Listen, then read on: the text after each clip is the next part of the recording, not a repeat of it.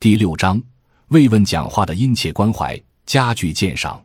新年的钟声即将敲响，值此新春佳节来临之际，我谨代表公司全体管理人员及员工，向您及您的家人表示热烈的节日问候和诚挚的敬意。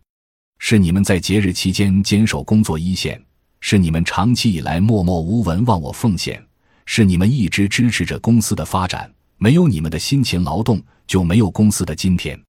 尊敬的员工家属，感谢您的亲人为公司所做出的贡献，更要感谢你们对他们的支持，甚至所做出的牺牲。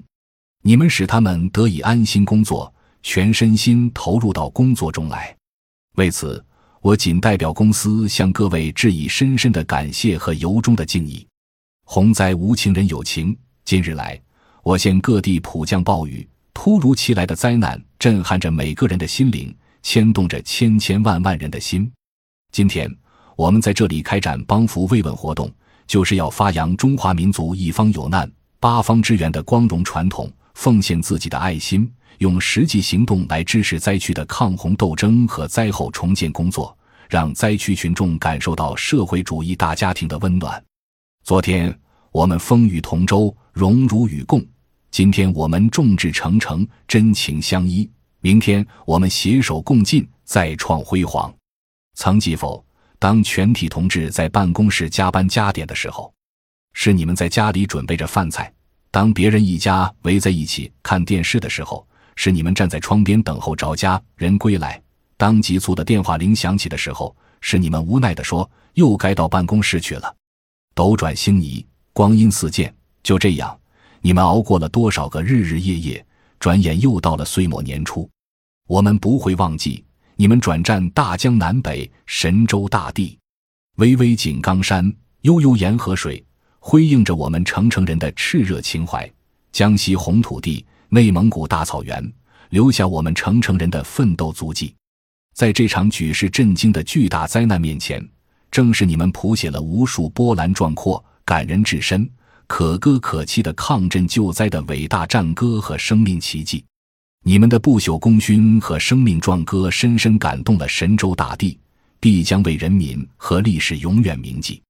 你们是最坚强的人，你们是最可爱的人。况难无情人有情，一方有难八方支援。同为炎黄子孙异乡之难，我们义不容辞，奉献我们的一片爱心。军民团结如一人，试看天下谁能敌？在战争年代是这样，在和平建设时期同样是这样。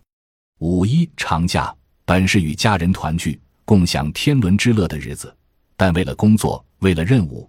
你们牺牲了休息时间，坚守工作岗位，奋战在交通一线，在此向你们道一声辛苦了。在这种困难和压力下，曾备受疲惫，曾迷茫失落，但是我们的老师深知一个学校没有质量就没有生命力，深知毕业班工作这副担子的分量和责任，他们没有退缩，没有裹足不前，而是以俯首甘为孺子牛的精神，默默的耕耘着。我相信。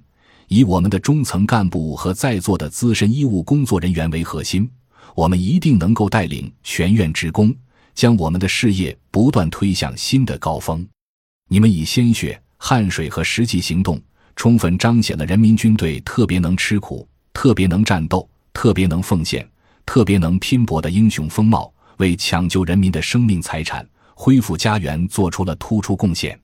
希望你们要勇敢面对一切困难。树立自强不息、勇往直前的奋斗精神，不断培养积极、健康、成熟、向上的心态，将坎坷化作成才之志、发奋之源。要牢记党和政府的关怀，常怀感恩之心，永葆进取之志，努力学习，以实际行动回报社会爱心人士的关怀。我们真诚的希望你们一如既往的对全市的发展献计出力，出谋划策。发挥你们的余热，为全市一百八十万各族人民的幸福共同努力。